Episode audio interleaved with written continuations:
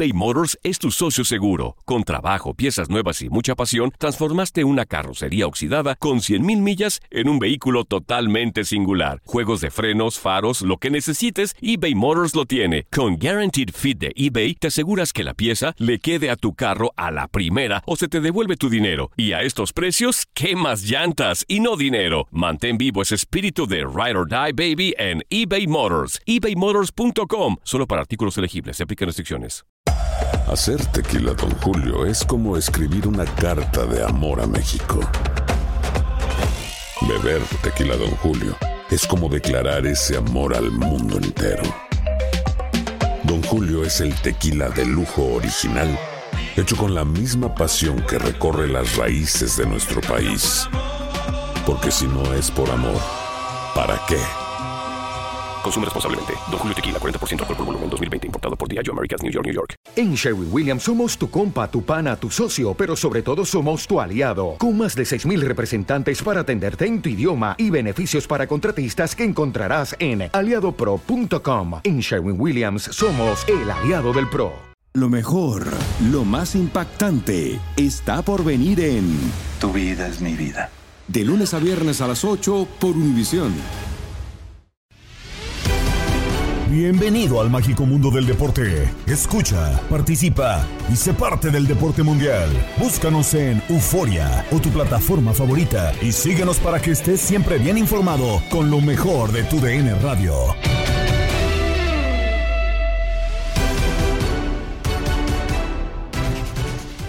Amigos del podcast Lo mejor de tu DN Radio? Les saluda Gabriela Ramos para comenzar la semana bien informados y tenemos lo más destacado. Empezamos con uno de los resultados más destacados de la jornada 5 en el Grita México. América ganó a Santos y respiró. Este día presentaron una inconformidad por el arbitraje en el encuentro. Así lo analizaron en Fútbol Club Diego Peña, Ramón Morales y Julio César Quintanilla.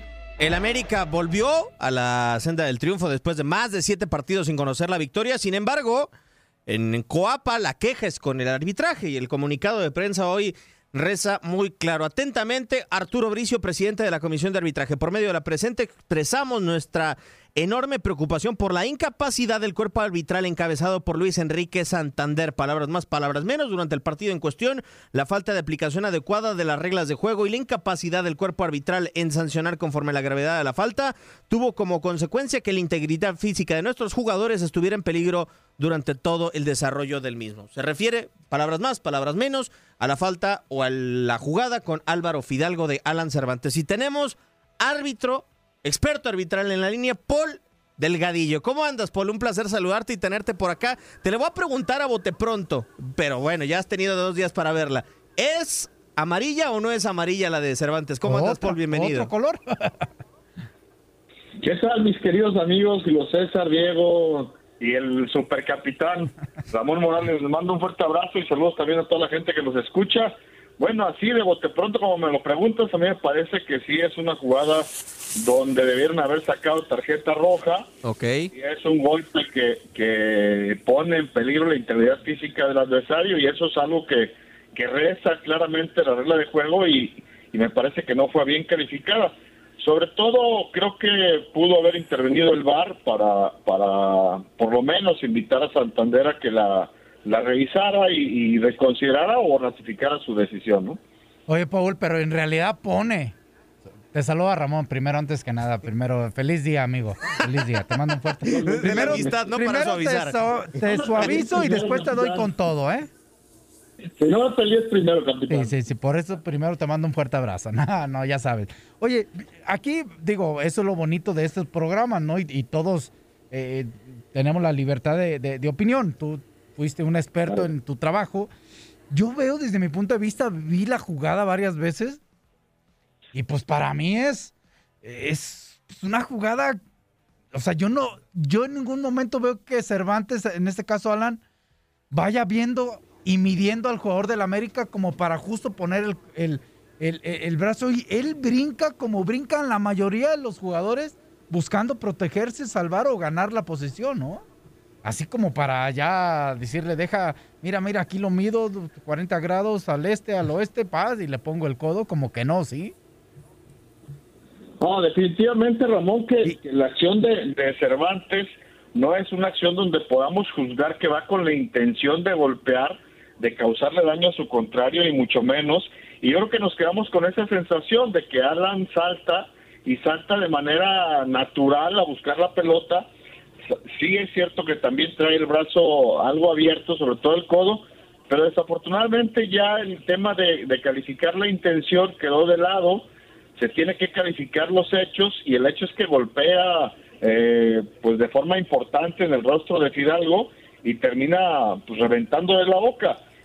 Habrá mucha gente que no estamos de acuerdo en, cómo se debe de calificar ahora, porque pues en, cierta manera le quitas esencia al juego, ¿no? O sea, entonces ¿cómo salta? No puedes saltar con los brazos pegados. Pero actualmente la FIFA sí lo determina. Ahora, ¿por qué causa todo este revuelo el tema de, de esa acción? Pues porque si tú comparas esta jugada con las jugadas de líneas que fue expulsado recientemente y quizás también en la de Ayun, la pudiéramos analizar de la misma manera. Los dos iban cayendo sin ninguna intención de agredir, ni mucho menos, y terminan siendo expulsados. Y yo creo que la sensación de América es que para ellos sí son rojas y cuando son en contra quedan en amarilla nada más.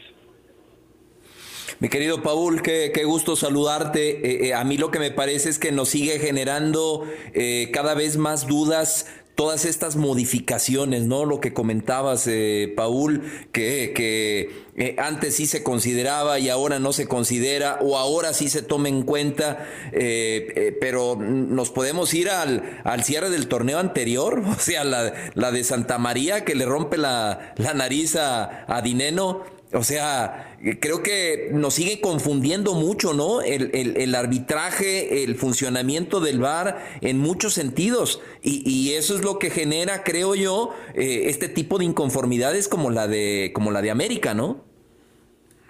Sí, sin lugar a dudas. Yo creo, eh, Julio César, te, mando un abrazo. Yo creo Igualmente, que, Paul. que ahora que hay, que hay tanta, tanta forma de difundir las jugadas, las opiniones de los expertos, de los comentaristas y también quizás hasta los mismos exárbitros, que hay que reconocer que muchos de repente no nos actualizamos, esa es una gran verdad. Eh, debería de haber un foro donde la comisión de árbitros de manera oficial explicara de manera más didáctica para que pudiéramos entender y no causar todas estas confusiones. La jugada de, de Dineno, eh, que es de alguna manera víctima de Santa María en la liguilla, pues también dejó mucha incertidumbre, muchas dudas de cuándo sí, cuándo no. Ahí el brazo estaba extendido de Santa María y, no se señala. Entonces, yo estoy esperando que la comisión de árbitros en esta acción eh, diga que es amarilla eh, eh, en el entendido de que aquella jugada también dijeron que era amarilla. Paul, yo lo que tengo como, como duda, perdón, Julinski, es no, no, no, si realmente eh, el estar suspendiendo árbitros, porque es lo que solicita el América, es la mejor medida que se puede tener para mejorar el arbitraje en México, porque es cierto que quizá esta jugada eh, puede estar a juicio de si eso no es roja, pero lo que vimos del penal es muy evidente. No deja escapar una mano que ni siquiera fueron a revisar, que no hay una tarjeta de por medio y después termina sancionando penal por una falta subsecuente. Eh, no sé si es la mejor medida posible lo de estar suspendiendo árbitros a diestra y siniestra, porque si no, no ya no sabemos quién va a pitar en la liga. Paul, otra vez, regresa. No, bueno, no, no, no. Antes hacíamos horrores, ahora nada más son errores. eh, yo lo que creo es que, bueno, están designando quizás los que se equivocan menos. Ahora, de que hace falta trabajo en algunos eh, árbitros, en algunos elementos que tiene ahí Arturo Vicio, pues en mi opinión sí, yo creo que deben de mejorar. Principalmente algo que poco escucho ya, que es el tema de la ubicación y la ubicación es fundamental para poder calificar bien las jugadas. Y ahorita rápido hablando de esto me acordé de la acción donde expulsan al jugador de Pumas, eh, que supuestamente le tiene un cuadrazo al Chapo, ah. el Chapo Montes, que el árbitro estaba mal ubicado, por eso no califica bien la acción y termina expulsando.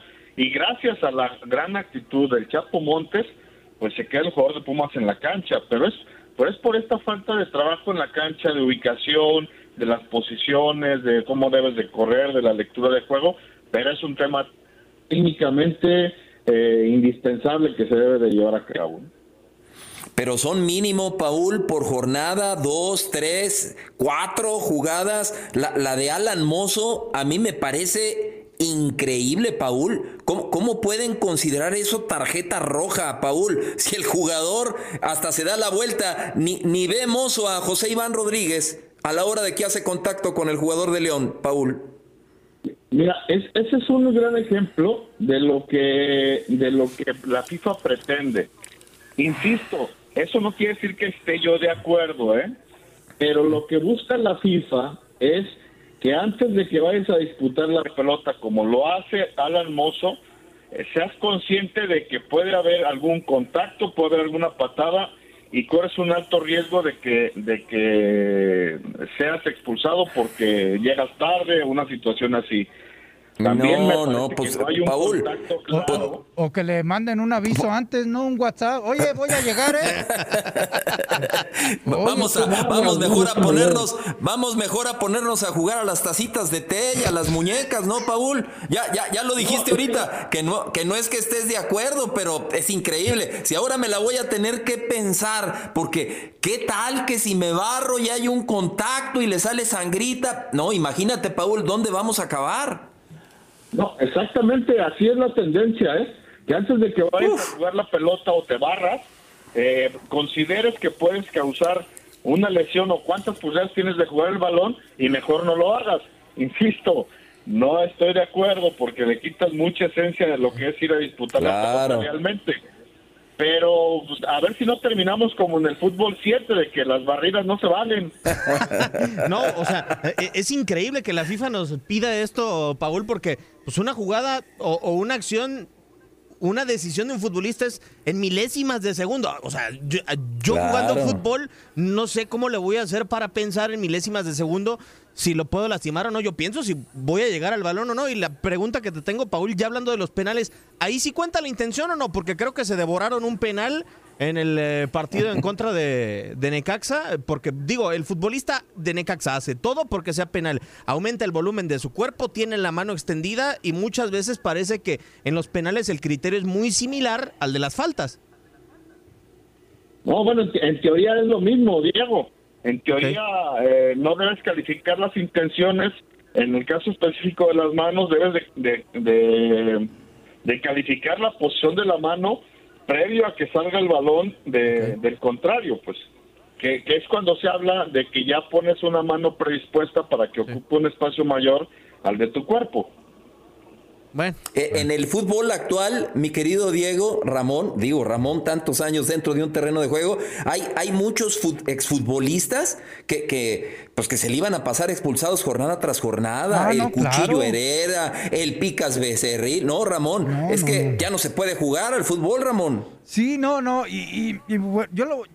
A ver, yo creo que los cuatro, inclusive hasta Orly lo voy a meter en nuestro productor, se ve ya sea en el estadio si, bueno, si alcanzamos a ver con atención, porque muchas veces van a otra cosa, o en casa, o donde estemos viendo el partido, yo casi 99.9% estoy seguro de que se ve cuando la intención de un jugador a golpear. Se sí. nota. Sí, sí, sí. Y, y, no sé si Paul lo veía como árbitro, Julio, tú lo ves, tú lo has narrado claro. 20 millones de partidos, Diego, Julio, ni se diga 40 Y si no le más. da, y entonces se no... nota cuando sí. un jugador... Entonces, y, lo, y, también se nota cuándo van a disputar una pelota y ahí creo que muchas veces ese juicio les ha fallado últimamente a los árbitros, desde mi punto de vista. Sí, y mira Ramón, eh, no por el tema de los árbitros, porque finalmente ellos obedecen unas directrices que les indican y las tienen que cumplir, les gusten o no, pero sí creo que el talento del árbitro debe ser entender bien el juego, la dinámica corporal de los jugadores, porque también hay otro ejemplo, Ramón. O sea, independientemente de que no le pegues, si tú le tiras un golpe a un contrario, pues tienes que ser expulsado. Y ahora están eh, basándose solamente cuando hay contacto. Entonces, si expulsas cuando vas eh, lealmente al balón y, y, por mala fortuna o porque ya un poquito tarde le pegas, eh, te echan y cuando tiras un madrazo, perdón por la palabra, pero cuando tienes un golpe fuerte para bien él dicho, y no le bien dicho. adversario, Claro. Y, y, no le pegas, al contrario, pues se queda en la cancha pues porque no hubo golpe y, y me parece que esto está fuera de contexto de lo que es la esencia del juego. Te mandamos un fuerte abrazo por esta charla que hasta terapéutica pareció. Muchísimas gracias, Paul. No, no, no, ya saben que estoy a la orden para ustedes y para toda la gente que los escucha en su programa. Les mando un abrazote.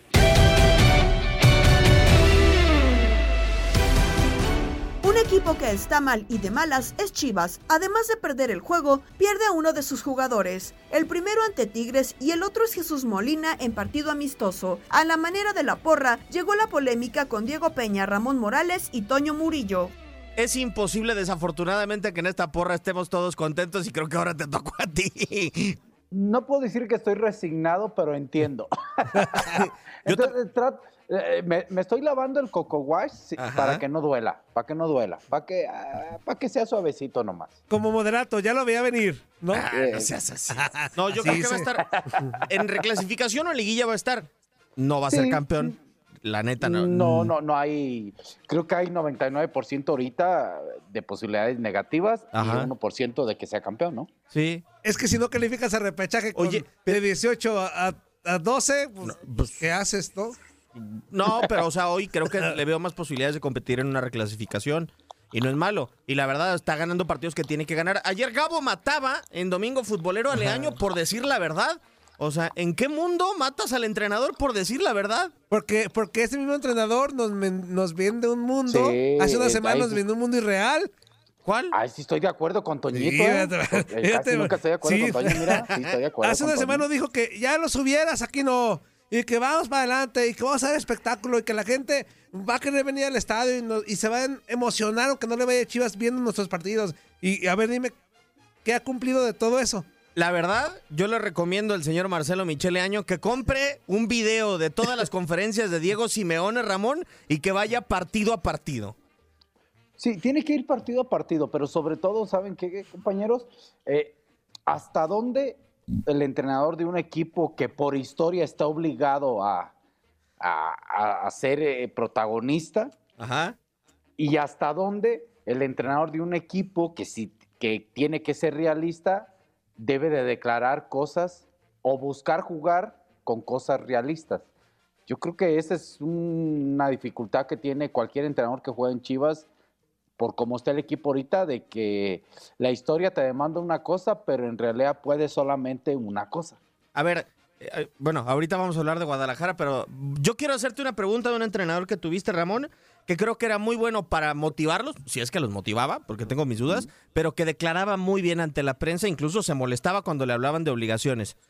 Fuiste campeón con él. Creo que no te tengo que decir más. O sea, ¿no es el discurso más ecuánime posible el que tenía el Chepo, por ejemplo? Sí, fíjate que eh, yo, yo creo que el Chepo en este punto manejaba mejor a la prensa. El Chepo eh, tenía una cara así de enojado, de mulo siempre. No, no, no, él lo sabe y todo. No era así siempre, porque también se tiene en ese estigma, pero no era así. Pero creo que sí tenía un, un mejor manejo de prensa y un poco más congruente. Eh, aunque si el Chepo en un momento dado, no me acuerdo y no lo sé, pero si hubiera declarado que estamos para ser campeones con aquel equipo que teníamos, no estaba tan descabellado, ¿eh? Sí, ¿no? Era más realista, ¿no? Sí. Pero si ahorita declaras que estás para ser campeón, creo que sí sería irte un poquito fuera de la realidad, ¿no? Sí. No, y es que, a ver, hay que aceptarlo, es un técnico muy positivo, Leaño. O sea, no, es, bueno. no es la primera Ah. vez que hace, que dice esto. Por ejemplo, yo me acuerdo que cuando dirigía Venados, aventó la de yo voy a ser técnico de la selección y vamos a ser campeones del mundo. O sea, Lo esta- voy a ir a Inglaterra y lo A voy a ganar decía, todo. ¿hasta Voy a ir qué a España y lo parte- voy a ganar todo. Ajá, hasta qué parte es, es bueno ser tan positivo, pues, este, y como que escaparte de la realidad. Digo, eh, es padre, porque si decimos Eh, lo contrario, Ramón, de que Claro. no, ¿quién va a decir, no, no voy a ser campeón del mundo?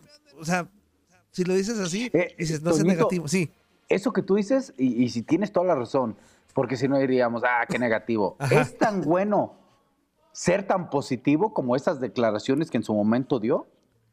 Pero es también muy, muy bueno que esas declaraciones vayan eh, acompañadas con congruencia en la vida real. Claro. Sí, y no, creo que ahí es donde ha fallado un poquito, ¿no? Nada más, Sí. creo. Sí, porque, porque yo digo, en, la- en la mañana, en el programa que ya saben, donde estábamos en Islandia, pues aviento carrilla y todo. Pero, por ejemplo, yo, yo te voy a decir algo, muy, algo bien sincero. Hace unas temporadas yo llegué a comprar chivabono. ¿Por qué? Y ¿Para ir a ver a Pumas? No, no, no. La explicación es bien sencilla. Me gustaba el fútbol de Chivas. Con Almeida.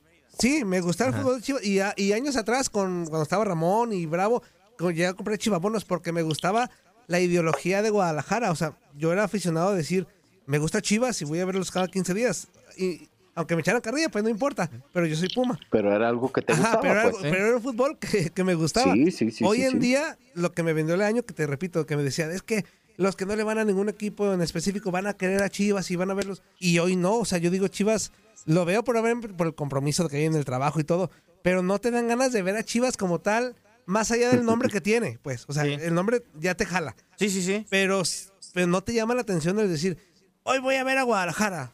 Yo sí les di eh, el sábado la oportunidad de decir... La oportunidad. Bueno, yo en mi, espe- en mi- en mi Ajá. persona, pues decir, voy a ver el juego porque aparte es un buen rival. Y, y, y es Chivas, pues, vamos. Y no, o sea, realmente yo creo que solamente se presentó Tigres a jugar el sábado.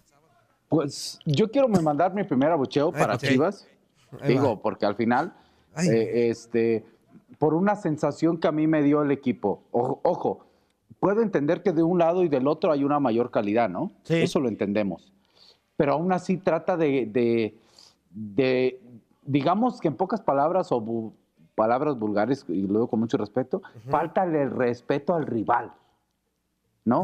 Y más en tu casa, eres Chivas, con una historia que te respalda, eh, digo, hablo de, de historia, de buscar ir al frente, y, y trata de jugar tu partido con lo tuyo, que es intensidad, agresividad, y creo que la calidad se impuso y sin tanto esfuerzo, así me dio la impresión, por eso es mi abucheo para Chivas. Ahí va el abucheo para la Chiva. Yo también voy con el mismo efecto, con la misma porra. ¿Sabes por qué, Toño? Y no sé si Ramón coincida, y no sé si tú coincidas. Tigre se metió a un rol de comodidad en el partido en donde Sí. dijo, tú te quieres sentir grande, quieres ser grande, quieres tener la pelota, te la doy, no tengo ningún problema y cuando me toque atacar, entonces ahí vemos. De acuerdo, y yo creo que también en ningún momento Tigre sintió como que riesgo de que perdiera el partido. Yo como aficionado en la pantalla, cómodo con mi chelas y todo, mi botana, dije, cuando empezó el partido a los cinco minutos dije, esto es cuestión de tiempo para que se, para que el marcador vaya a favor, o sea, para que lo gane Tigres, pues. Y digo, ya si Chivas hace otra cosa ya extra, pues obviamente. Pero era cuestión de tiempo y así lo man- Tigres. Nada más, creo que el segundo tiempo, unos cinco minutos, Ramón, los primeros cinco minutos, Chivas trató de como de que Bueno, después, perdón, Toñito, que te- eh, mete el gol Chivas y después del gol tiene otra que hace una muy buena parada Nahuel abajo, como para Ajá. ponerlo un Sí. 3 a 2. Allí a lo mejor hubiera disfrazado un poquito más el resultado. La realidad es que Tigres también bajó un poco la intensidad o la contundencia, Sí. ¿no? Sí, de acuerdísimo, pero en ningún momento creo que Tigres sintió en riesgo el partido, perder los tres puntos. Ahora, más como Vega, o sea, yo digo que Vega y, y el guardameta Bien. de Chivas son los que lo- los que no deben de moverse, más allá del error que cometió hace unas semanas eh, el guardameta de Guadalajara. Pero yo creo que esos dos son inmovibles, ellos dos y otros nueve. Yo también. Aplausos para Vega y para Raúl, Sí. lo único Sí. rescatable de Chivas, creo. La hasta ahorita. de eh, Gudiño que le saca a Gudiño, Guiñac sí. es un atajadón, la verdad. Pero bueno, eh, así como ustedes tienen sus aplausos, yo quiero. No sé si me voy a ver exagerado. Una marcha fúnebre, por favor, Ah, Antoine. caray. Ah, caray. Ya empezamos a hablar de... Sí, Ya eh, lo eh, tristemente es jornada 5. Si usted ve la defensa de Guadalajara, la encuentra en algún lugar, que nos marque, por favor. Que- que- o sea, es increíble. Servicio a la comunidad. Sí, Toño, es increíble que pasen 10 minutos en un partido. O sea, que no puedan pasar 10 minutos en un partido sin que Chivas no pueda recibir gol. O sea, y que te pares en un tiro de esquina contra Juárez o en una segunda jugada y te rematen en tu área chica. Y que saques un tiro de esquina y que nadie agarre a Pizarro teniendo en mente que el tipo es bueno para rematar. Sí, de acuerdo. De acuerdo. De acordísimo con lo que acabas de, de comentar. Otro aplauso yo quiero rapidísimo para Vigón de Tigres. Creo que Vigón, Diego Ramón, se ha adaptado muy bien a lo Sí. que quiere Miguel Herrera. Y el chavo, desde que se le de Atlas, digo, no es esto para aventar la bolita. No, no, no. La verdad que ha, ha ido increciendo en su nivel, o sea. ¿Sabes qué pienso yo? Y no sé, era el discurso que más o menos teníamos con Vigón, ¿no? En el paso de estos años. Eh, En, en Atlas era, Vigón es un desordenado, ¿no? O sea, Ajá. porque muchos decían, es que es desordenado tácticamente, corre a lo loco, ¿no? Eh, Vigón, qué bien está- se ha adaptado a la ideología de Pumas, Ajá. no se cansa de correr. Y, hoy- y hoy es guau, Vigón. ¿Sí? No sé si tenga que ver por quién Creció, está rodeado. creció. Sí, yo creo que sí tiene que ver. Y en Pumas creció, llega a Tigres. Creo que un equipo más armado y, y, él ha de sentirse también con mayor responsabilidad por la calidad de los jugadores que tiene, si no, no juega, ¿no? Claro. Porque creo que antes Bigón en Pumas era Bigón y, Talavera y los demás, ¿no? O sea, desde mi punto de vista, ¿no? Este, ahora Bigón eh, puede estar en banca o puede jugar, entonces esa responsabilidad lo ha hecho crecer. Estás escuchando el podcast de lo mejor de tu DN Radio, con toda la información del mundo de los deportes. No te vayas, ya regresamos. Tu DN Radio, también en podcast. Vivimos tu pasión.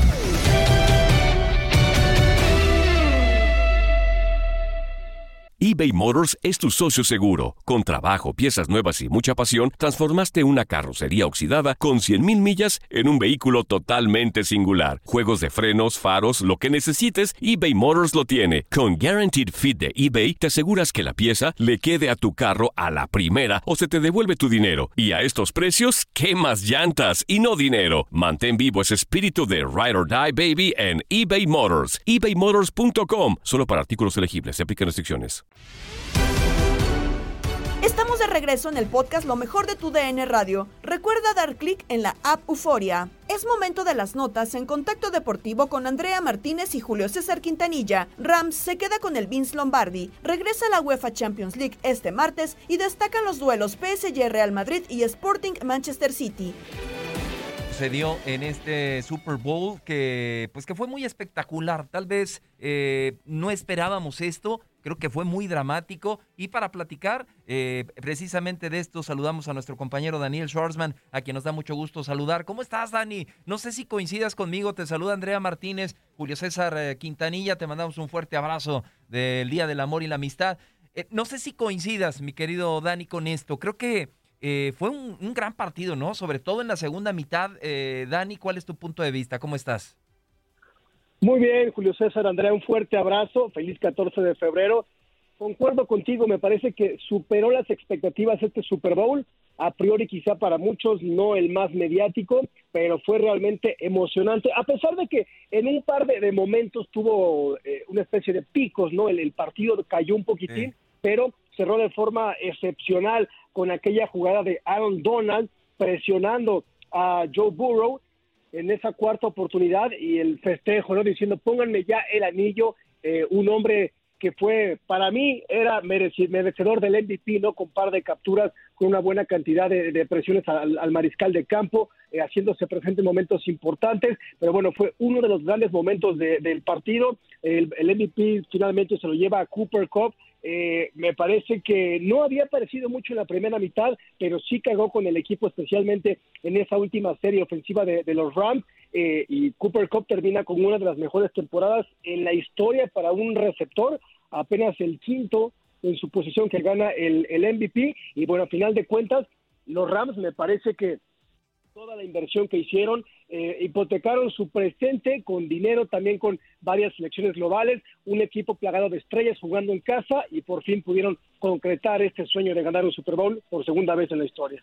¿Qué tal, Dani? ¿Cómo estás? Te saludo con muchísimo gusto y también me uno con el abrazo por este 14 de febrero. Ya decías, ¿no? Que eh, el tema del MVP para Copper Cup se hablaba también que otro de los candidatos a ganarlo podría ser Aaron Donald, ¿no? Que tuvo también una excelente temporada. No sé si tú, hubieras preferido a Donald que, que a Cup y, y, también el tema de, pues, Odell Beckham Jr. que sale lesionado de la rodilla y que todavía cerca del final del encuentro todos nos quedamos al borde de que Joe Burrow pues podría lesionarse de nueva cuenta, ¿no? Después de que el año pasado se ausentó por una lesión en la rodilla, parecía que, que se iba a lastimar al final, afortunadamente no fue nada, pero también tuvo sus buenos golpes Burrow. Sí, por supuesto, fue el mariscal de campo más capturado en la temporada regular y en la postemporada, una y otra vez, así es que a esa línea ofensiva seguramente que no la va a invitar a cenar porque es una auténtica coladera, pero bueno, Burrow me parece que hizo su parte, hizo lo que pudo, es un equipo joven el de Cincinnati, simplemente les faltó un poquito quizá de colmillo, de experiencia, eh, de talento, pero estuvieron muy cerca realmente ante un equipo de los Rams que si bien comentas lo de Aaron Donald, ¿no? que es un jugador fuera de serie directamente va al Salón de la Fama cuando se retire, no sabemos si es este año o si va a seguir con, con el equipo, pero no hay un mejor jugador en cualquier posición que me digas hoy en día en la NFL. Difícilmente, sin embargo, se le entrega este reconocimiento a un jugador defensivo, ¿no? normalmente el que acapara eh, los reflectores, en este caso Cooper Cup, y otro candidato quizá podría haber sido Matthew Stafford, ¿eh? que dio un gran juego, manchado por dos intercepciones, pero a mi entender un tanto injustas. La segunda de ellas fue culpa de- del receptor, que fue un pase directamente a las manos, y la primera pues fue en una tercera y larga, que básicamente fue como una especie de despeje con la mano, porque de todas formas, si no, el equipo tenía que haber despejado. Pero fue un gran partido el de Matthew Stafford, tres de anotación, casi 300 yardas, generando un impacto inmediato. Imagínense, su primer año con el equipo los lleva a conquistar el título después de que estuvo 12 años con Detroit y no ganó un solo partido de postemporada. Qué historia, qué contrastes, ¿no? De- de- definitivamente la cultura ganadora de un equipo eh, y perdedora de otro, como les con todo respeto los, los- Leones de Detroit, pues termina por afectando. Y lo de Odell que comentas, Odell Beckham, pues, fue clave, sin duda, para ese partido. Tuvo un estupendo comienzo, eh, termina anotando, eh, es el que ayudaba a mover las cadenas, pero después viene la lesión. Eh, pero bueno, el haber salido campeón para Odell Beckham me parece que cambia todo su legado y está tan contento en Hollywood que se dice que se podría bajar el sueldo para quedarse con los Rams y seguir jugando en la NFL. En este deporte, eh, en el fútbol americano, no sé si coincidas, mi querido Dani, eh, es muy especial y muy importante la labor del head coach. Y Sean McVay se convierte en el más joven en ganar este Super Bowl con 36 años y 20 días. No sé qué pienses al respecto, Dani. No, hay que quitarse el sombrero con Sean McVay. Eh, 36 años, 20 días. Yo soy mucho más viejo que él y mira, todos estamos por acá, ¿no? De hecho, eh, esa edad eh, es menor a la de Mike Tomlin cuando ganó un Super Bowl con los Steelers y, y decíamos, ningún otro quarterback más joven lo va a ganar. Llega Sean McVay y lo más impactante es que es su segundo Super Bowl que llega. El primero lo perdió, pero imagínense ya el, legado que está dejando tan joven, ¿no? Y lo primero que dijo al, al- al preguntarle la, la prensa por ganar tan joven este Super Domingo, dijo, eso significa que me rodeé de las personas adecuadas, dándole mérito a los que se lo merecen. Así es que a pesar de la juventud, mostrando mucha madurez, Sean McVay, que es más joven que algunos de sus jugadores. Por ejemplo, Andrew Whitworth fue campeón a sus 40 años, el que persevera alcanza ¿no? en su campaña número 16. Otro caso emotivo anoche fue Van Jefferson, que terminó el partido, no se quedó a los festejos, salió corriendo directamente al hospital porque su esposa dio a luz, fue papá. Así es que, eh, bueno, no creo que alguien jamás tenga un mejor día que, que Jefferson, ¿no? Ser campeón de un Super Bowl y ser papá en, en el mismo día. Así es que ahí están los Rams por segunda vez campeones, la primera vez en aquella ocasión con Kurt Warner en el mejor espectáculo sobre la superficie sintética y eh, se convierten ya en la decimoquinta franquicia multicampeona en la NFL y lo que es curioso, Andrea Julio, lo hacen como locales, ¿no? Cuando nunca había pasado en la historia, el año pasado Tampa gana en casa y ahora Rams gana en casa. Ya ¿no? se volvió una cábala, ¿no, Dani? Una cábala. El año que entra me parece que es en Arizona. A ver los Cardenales si quieren seguir esa tendencia. Perfecto, Dani. Pues un placer haber compartido contigo los micrófonos a lo largo de esta semana, con todos los pormenores, ahora con lo que sucedió. Yo derramé una lagrimita y no por el espectáculo del medio tiempo, sino por los zapatitos que traía Odell Beckham de 4 millones de pesos con diamantes y todo. Caramba, yo me tengo que tardar como 10, 15 años para ganarme eso, mi querido Dani. Eh, ¿qué, ¿Qué tal los zapatitos de. Odell Beckham, eh?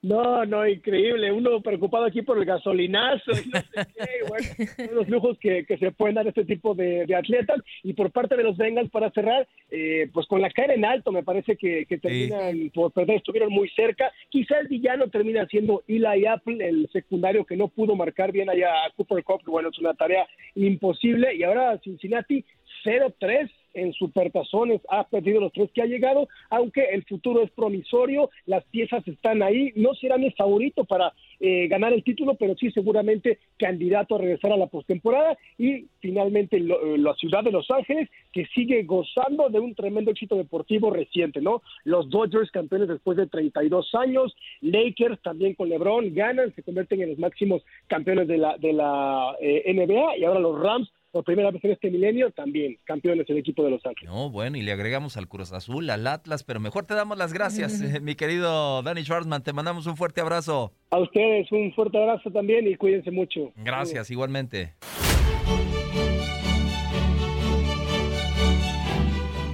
Así es, regresa a la UEFA Champions League y lo hace a través de la sintonía de TUDN Radio, pero para hablar más de lo que nos deparan estas idas de los octavos de final, hacemos contacto con Max Andalona, a quien me da muchísimo gusto saludar.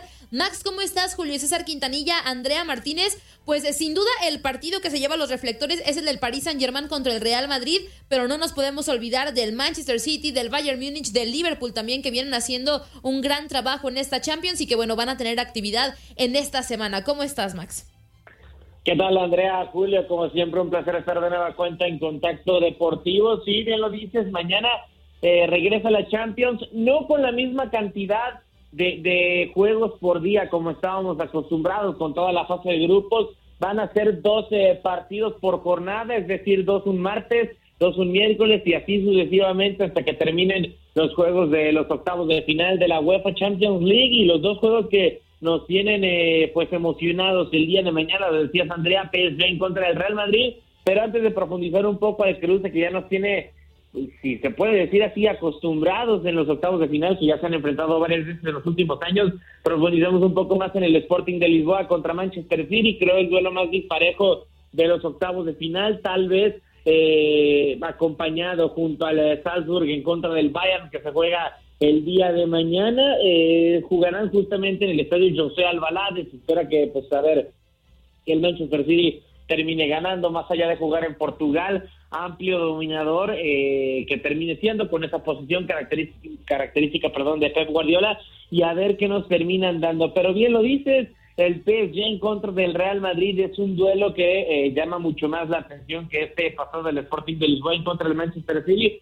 por todos los ingredientes y todos los componentes que tiene. Quizá el último, eh, la última oportunidad del PSG este año para poder conseguir la Champions League con Kylian Mbappé, porque si bien es cierto que tienen a Lionel Messi, que tienen a Neymar, no sabemos si Ramos va a seguir mucho más tiempo, si se va a retirar o qué va a terminar pasando, pero esta es la última temporada seguramente en la que el francés formará parte del conjunto parisino, así que sí, por eso es este un ingrediente bastante importante, obviamente también porque pues ya prácticamente no confirmado, pero todos sabemos que va a terminar jugando en el Real Madrid para la próxima temporada. Y no solamente eso, también porque Messi vuelve a enfrentar al Real Madrid en la UEFA Champions League después de esas semifinales en la Champions League de la 2000 2010-2011 en las que le termina marcando un doblete al conjunto merengue y termina eliminándolos y además también el hijo pródigo regresa porque Sergio Ramos eh, podría enfrentarse para la vuelta, para la ida va a poder este, no va a poder disputar, veremos eh, si termina por recuperarse, pero aún así termina por ser algo importante el hecho de que termine estando aquí el futbolista español y todos los ingredientes les decía, también en los últimos años se han enfrentado, cabe recalcar eh, lo que ha pasado y ha sido constante también. No va a estar Neymar.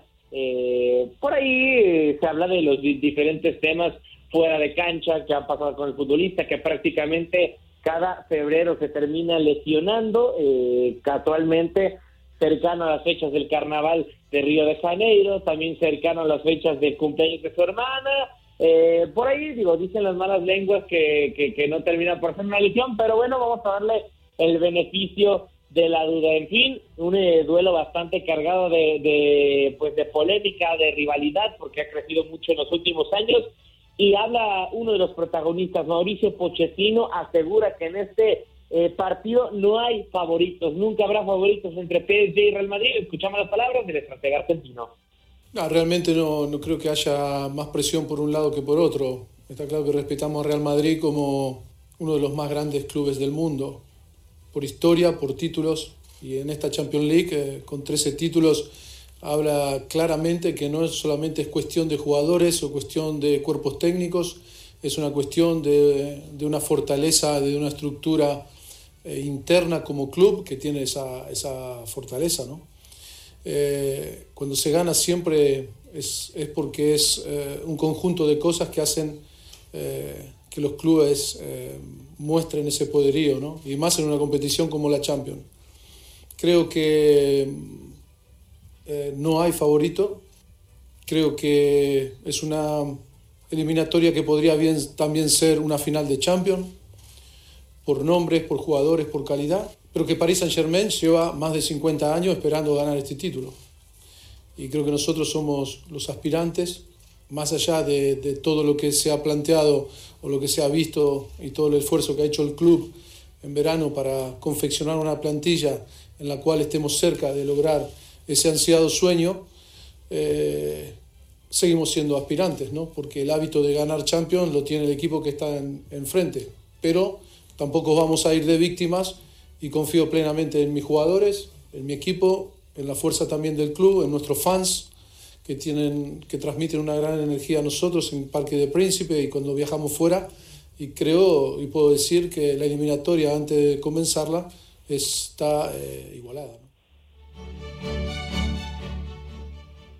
Palabras de Mauricio Pochettino, ya saben, termina diciendo que la eliminatoria está igualada. Y hay otro factor que se acaba de sumar recientemente al partido y es que eh, a lo largo de estos últimos eh, de estas últimas semanas en el entorno del Real Madrid prácticamente se resignaban con que Karim Benzema no iba a poder jugar este partido, que iba a tener que hacerse presente Vinicius en el marcador, que por ahí Marco Asensio en la banda de la derecha o incluso Luka Jovic que terminaría por ser uno de los delanteros suplentes tendría que tomar esa responsabilidad ante la baja del Galo, pero no fue así. De último, no minuto, pero de últimos días se termina recuperando el delantero francés Karim Benzema y sí va a terminar jugando este partido confirmado por Carlo Ancelotti hace unos días en conferencia de prensa y sobre esta situación habla el mismo protagonista Karim Benzema. ¿Qué opina del regreso de su lesión? También sobre la posibilidad de jugar con Kylian Mbappé.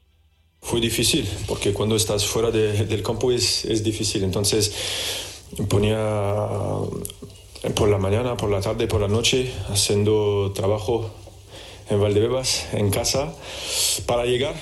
Y hoy estoy, como he dicho, en mi cabeza estoy preparado, pero ahora tengo que ver en el, en el campo, pero yo estoy aquí para, para ayudar mi, mi equipo. Es un, es un gran partido y si tengo que jugar mañana voy a dar todo en el campo. ¿Qué te parece eh, jugar contra un amigo tuyo, Kylian Mbappé, y el que dicen que puede ser futuro compañero tuyo?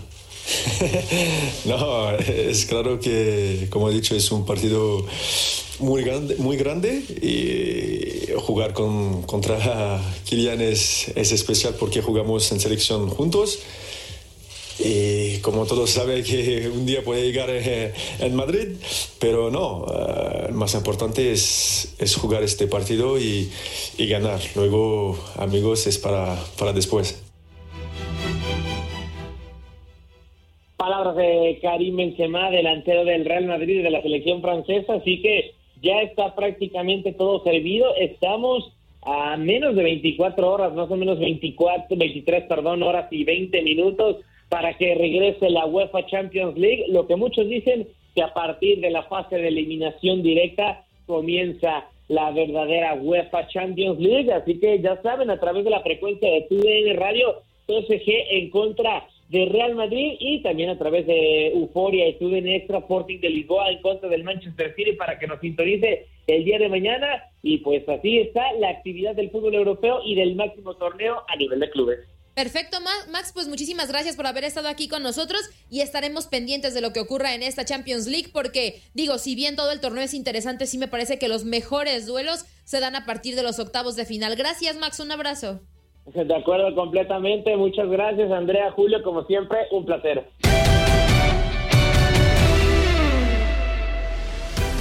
Locura platicamos de los eventos más importantes que nos dejó el fin de semana. América ganó, Atlas contra Puebla, Chivas pierde y el Super Bowl. Escuchemos qué eligieron Pedro Antonio Flores, Jorge Rubio y Antonio Gómez Luna.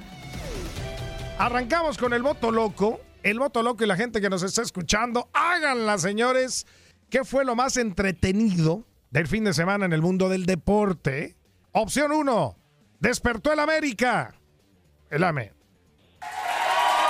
Estás. Está ponte enamorado, trucha, está Ponte trucha, mi. Max, ponte trucha. Está enamorado. Opción 2. El Puebla contra el Atlas.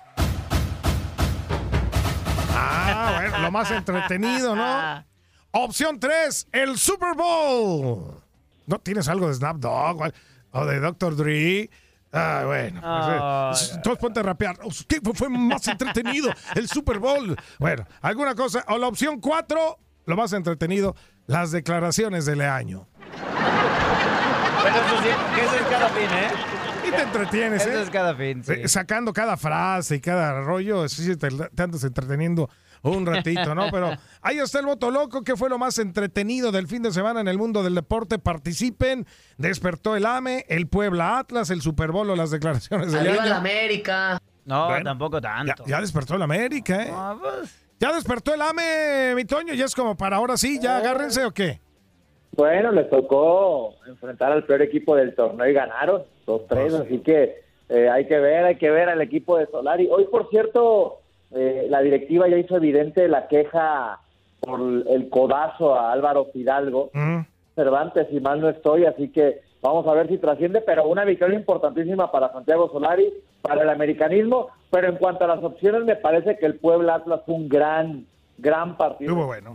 Muy, muy entretenido, sí, sí, sí. Sí, estuvo bueno, gol de chilena al final, eh, eh, partidos de, de- de dos equipos que van punteando la tabla, me parece que estuvo, estuvo agradable, sí, como no, el, el Puebla contra el Atlas.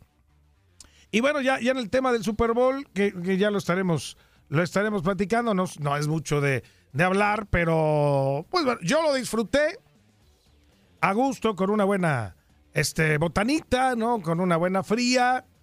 Qué Y mejor. Hasta el show del medio tiempo también me lo me, me terminó gustando, fíjate, no Muy soy, bien. no soy muy rapero ni hip hopero, o como les dicen, hip hopero. ¿Cómo? Hip hopero. Eso, no soy, no soy mucho de, de escuchar esta música, pero sí, sí, sí, de- debo de reconocer que a lo largo del playlist, del playlist de mi vida, sí tengo varias de ese estilo, ¿no?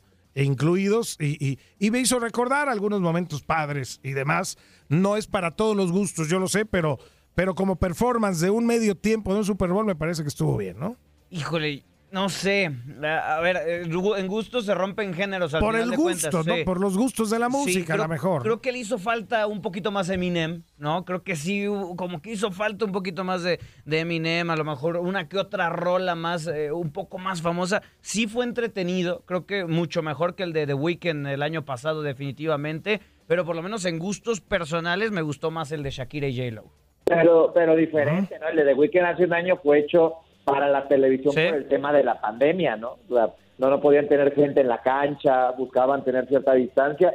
A mí me parece que eh, estuvo bien, o sea, es que ¿qué quieren ver siempre todos? Un Shakira, J-Lo, los Black Eyed Peas, Michael Lo más popero, ¿no? Lo más popero. Sí, sí, sí, lo más. A ver, yo estoy seguro que la música urbana en algún momento va a aparecer. Ya lo hicieron Bad Bunny, J Balvin con Shakira y con J-Lo, pero creo que van a tener que, que aparecer. A mí no me pareció malo, estuvo agradable, estuvo bien. Este, la verdad, se, se, se alcanzó a ver a Snoop Dogg jalándole el hilo al papalote, entonces pues, hubo de todo, ¿no? Fue, fue el mejor, el mejor pase de la, de la, de la tarde. Ese sí fue un pasesote.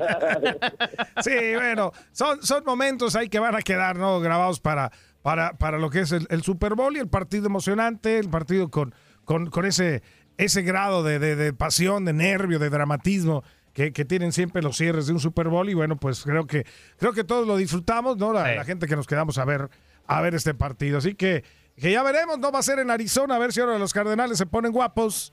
Y les toca ahora seguir haciendo historia, ¿no? Pues ya se pusieron guapos los bucaneros el año pasado y por el segundo año consecutivo ahora los Rams. Yo creo que hay que ir metiéndole una lanita a Arizona, ¿no? A cómo va. Eh, Y Claro. después a Las Vegas, tal vez. O sea, creo que eso es bastante interesante. Se rompió una sequía y de pronto ya vienen en cascada. Arrancamos con el Chivas contra Tigres, señores. A ver, mi Toño, ¿qué pasó con este Guadalajara de Marcelo Michele Año? No, pues lo, lo- lo normal, creo yo, ¿no? O sea, Chivas no va a competir contra los equipos importantes del torneo. o sea, Hay una brecha muy, muy amplia entre hoy entre Puebla, Atlas, Tigres. eh, podemos meter quién más a, Pachuca hoy so- sobre Chivas. Hoy creo que Chivas no va a competir. Creo que Chivas eh, fue muy normal lo, lo, lo que ocurrió el pasado fin de semana. Eh, el problema es que muchos creyeron o compraron ciertos mensajes después de la victoria en Bravos. Bravos tiene una plantilla también muy, muy, muy, muy triste. Hubo temas por ahí arbitrales. Eh, es cierto, ganan con menos hombres el pasado miércoles, pero creían que tenían con qué para competirle a esos Tigres. Me parece que no. Hoy creo que para competirle a esos Tigres, Tigres ya dije los que, los que están ahí, ¿no? Puebla y Atlas principalmente por ahora y Chivas creo que hay una brecha muy muy larga entre los equipos que van a ser protagonistas y el Guadalajara. El problema es que hay muchos que no lo querían ver, ¿no? O que con los mensajes terminando los partidos intentaban convencer a la afición de otra cosa. Chivas está para esto, para esto va a ser el Guadalajara. Lo más, lo más grave son los discursos que parecen que es este, esto es a largo plazo. O sea que, que no se me vuelvan locos, mi, mi- mi querido George, tú que le vas a las chivas. Pareciera el discurso, el mensaje oculto es esto, Aguanta. esto va para largo. O sea, habrá derrotas, triunfos, pero esto va a seguir. O sea, de aquí no me mueven. Sí, es que sacando el paraguas como ya es costumbre, estoy completamente con Toño. Esta es la realidad del Guadalajara. Eh, ganarle a los equipos de una plantilla mucho eh, menor a la tuya, de pronto dar alguna sorpresa contra los que tienen mejor equipo que claramente no se vio frente a Tigres. Entonces, pues bueno, creo que le año en ese sentido. Está bien que sea optimista, Peter. Está bien que sea optimista, pero de pronto me parece demasiado optimismo sin fundamento.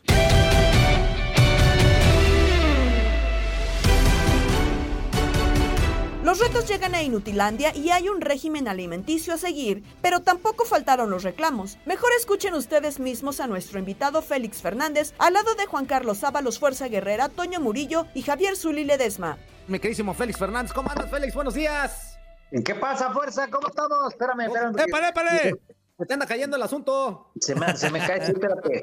¿Cómo? Zuli, ¿cómo le haces para sostenerlo, eh? Hay unas pastillas, azules así pequeñas. Hay, hay un- hay unos aparatitos de estos. que mira, nada más lo pones aquí. ¿Eso es un gancho?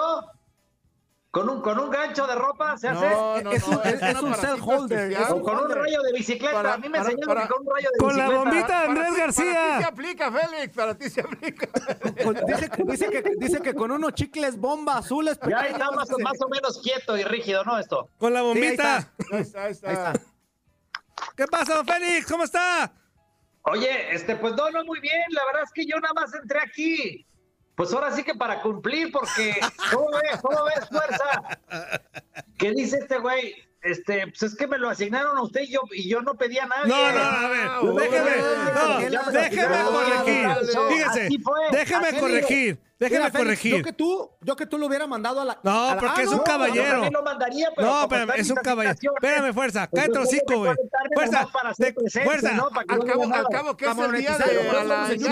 Espérame. Señor productor que Ahí tengo va, aquí en la cabeza. ahí va, mira. Ahí te va, ahí te va la, la realidad. Yo no sabía que me tocaba Don Félix, pero ustedes saben que aquí es, es el que más queremos de Tocha la banda, ¿no? Es el que, eso sí. Ajá. No parece, Bueno, papá, no parece. Ahí te va. Ah, eso sí. Yo ayer le pedí a Barrabás, y lo tengo que decir públicamente, yo ayer le pedí a Barrabás que por el tema del Super Bowl y todo ese rollo, dije, si no nos ponen al analista de tu DN general, mejor. O sea, sí, pero yo sin saber que era Félix. Ahora que ya supe que era Félix, pues dije, a todo dar. Ya moví ahí mis merenquetengues No y todo. mentiroso, Eh, no seas sí, mentiroso, no, ya. no, no la compongas, No, no, no, no, no, es que- pues yo no quería a nadie, pero pues me lo pusieron a usted, así que tiene que entrar. ¿A qué quiere? Así. Ah, que la canción. Este, Así fue. No, no, no. Bueno, sí y no. No, sí, sin saber antes que era usted el que nos tocaba. Ya sabiendo que era usted, ya dije, a todo dar. Usted es el ¿Te- consentido. ¿Te, fijas, usted es te el fijas, consentido, hombre. Félix, que cuando dicen por ahí que cuando te dan una explicación que no pides, este, ¿verdad? No, sabes, claro. ¿no? O sea, yo sí le dije así tal cual. La petición a Barrabás fue: mira, si no nos ponen a nadie mañana, mejor. Sin pero sin saber quién era el que nos iban a poner, sin saber, pues. Ahora que ya vi y que apareció usted, pues dije a todo dar, no importa, no le movemos nada. La Ahí verdad está. no, no, no, no te creo, me, me parece que la estás tratando de arreglar. tratando La de verdad es que sí. demasiadas explicaciones. Exactamente. No, no aclares que oscureces, dicen por ahí. ¿eh? Exactamente. Oiga, ya Pero- quedamos, pero mire. bueno, aquí estamos, no te preocupes, no tienes que participar, ¿eh? No hay bronca, tú síguele en lo tuyo. Ahí Mira. busca las mañanitas, este, sigue mandando tus mensajes. Para ser partícipe de fuerza y a, y a Azul y a todo, mira, ahí está, ya el reto comenzó ayer. Esto fue lo que pesé, 90 kilos. Pesé 90, ¿Pesas 90 kilos? Sí, amigo. ¡Ah, no! Pesé 90 Bueno, yo kilos. a, a mis compañeros que están ahí presentes que fueran testigos de lo del peso. Eh. Porque la verdad, Murillo, yo no te creo.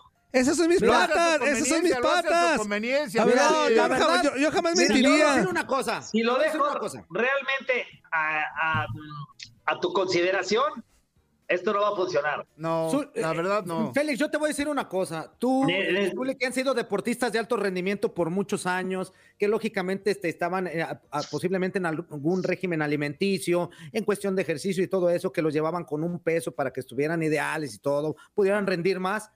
¿Cuándo habías visto tú que fuera tan exacta una medición en una pesa? Que fueran 90 kilos. pero 90 cerraditos. A ver, güey, Cerradito. Ahí ¿Cuándo lo han está, güey, güey. Es que eso pesa, la fuerza. vida. Es que eso No. peso. A ver, es mucho.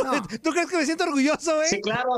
Se puede calibrar, se puede ajustar. No, ah, bueno, a ver, a ver, ¿Cómo a ver, sabemos que eres tú? espérame. A ver, ¿cómo sabemos que eres tú? A ver, porque No, son nomás- mis patas. dile, o sea, no- yo tengo ver, ética, tengo patas, ética, tengo patas. valores, tengo, tengo principios. No le voy a mentir. No, Soy yo. Ah, vas a tener principios. Cambias de, de- de equipo como cambiar de calzones con diarrea. Y- ¿De qué y me estás hablando? vieja. No, no, no, no, no, no. Yo soy hombre de una sola mujer. Oso, aunque te quede claro. Hasta te Por trabas, lo güey. menos él puede. Sí. Oiga, ¿qué le pasa? Yo ya me casé. Yo ya felizmente casado, seis Uh, y- años. Y, ya con eso ya. Por ya eso que ya no con eso puedes. Ey, Estoy no. casado, no capado. No. No. Este, a, A, ver, ver, Félix, a ver, Félix, Zuli. Díganme la verdad. ¿Cuándo habían visto una medición tan exacta? No, 90 no, no. yo- cerrados. es que yo no. No, no tengo elementos para creerle fuerza. Oh, Por eso les que- a ustedes dos Claro que no. que sean testigos, que sean los interventores de la Secretaría para este, para esto, porque yo así nada más de, No. confiando en el Murillo, no. es que No, no, eh, a conoces a Toño ¿cómo Murillo, quiere que hagamos la, el pesaje si no pasada, güey? Mira, ahora son cinco. Ahora te voy a decir una cosa, es bien fácil y bien sencillo. Si de verdad eres tú, le dices a tu mujer, ¿sabes qué? Mira, tómame, por favor. Sí. Ah, hola, don Félix, ¿cómo está? Aquí estoy haciendo mi primera prueba eh, este, para que ustedes eh, estén viendo. ¿Y Toma, eso qué me subo a la báscula. Pues Así se hace hoy en día. y te vas y ya ves, así se hace. 90 kilos decimos, mira, yo en este momento me escupo a mí mismo y me callo el hocico. Pero así, Ah, tal cual, hoy lo así. hago para que te caigas el hocico, fuerza. Ya hoy lo así hago así, hombre. Hoy lo hago así, hombre. es más, si mira, fuerza, si fuerza. estás en 90 kilos nenitas, Hasta cerrados, si estás en eso le 90 tienes kilos que enseñar, pues, ya la báscula, que no, no se ve que sea, que sea una, una báscula de Ahora, gimnasio. ¿Qué ahora, de carnicería? ahora, Son de carnicería. Ahí me, me puse ahí en la, fui a la Félix, carnicería. otra. Félix, otra. ¿Quién en su sano juicio, como hombre, te vas a subir a, a pesarte como con calceticitos de felpa? No eres. No, no eres tú. ¿De qué me estás hablando? Yo me subo de Saca- me sácate la engada, fuerza. Sácate la engada, fuerza. Porque quiero. Eh, Tú ¿Por qué también, Zuli. Sácate la engada, Zuli. También tú. En vez de que me apoyen, sáquese usted también, Félix. Ya nos quedó. Ya se fue, don Félix. ¿Cómo? Ah, no, ¿ya viste? Ya se fue. No, amigo, No. mal. Espérame, déjale, mando un mensaje. Es que, Toño, debes de respetar. ¡Regrese! ¡Regrese! ¡No se crea! Regresa, ¡Era bromi! ¡Era bromi! lo pido. ¡Vuelve! ¿Qué sin ti la Que vida se la me va. Oye, amigo, de verdad, ¿eh? Es que yo, yo nunca, mira, Ay, güey, pero me extraña que no me defiendas. Yo que yo soy, yo yo soy leal es que, para amigo, eso. Yo Amigo, tampoco, amigo. fuerza. Amigo, yo te voy a decir una cosa. Cuando en realidad te pesan y que vas a algún lugar, te quitas la ropa. güey. O sea, nunca te vas a pesar claro, con claro. calcetines, nunca te vas a pesar con... Te quitas la Ay, ropa y, ¿y qué? ¿Y si tengo cual. hongos en las patas, qué? ¿Los voy a enseñar los hongos? ¿O qué, güey? Enseña los hongos. De Murillo para, lo- para nosotros tres. Oh, Sí, de verdad. que la- Te escuchamos, ofrécenos, te escuchamos. Venga, venga. Una, Antonio una disculpa a, a los tres talentos que tengo enfrente de mí, a, Aunque al al, al No Fe- pidas, a no Don Félix, ofrece, Ok, disculpa, al ya, Fuerza. Antonio. ¿Te vas a comportar bien? Pues no me Si no te dejan. dejamos ahí solo, ¿eh? Por hoy es todo en el podcast Lo mejor de tu DN Radio. Se despide Gabriela Ramos. Has quedado bien informado en el ámbito deportivo. Esto fue el podcast, lo mejor de tu DN Radio. Te invitamos a seguirnos, escríbenos y deja tus comentarios en nuestras redes sociales, arroba tu DN Radio, en Twitter y Facebook.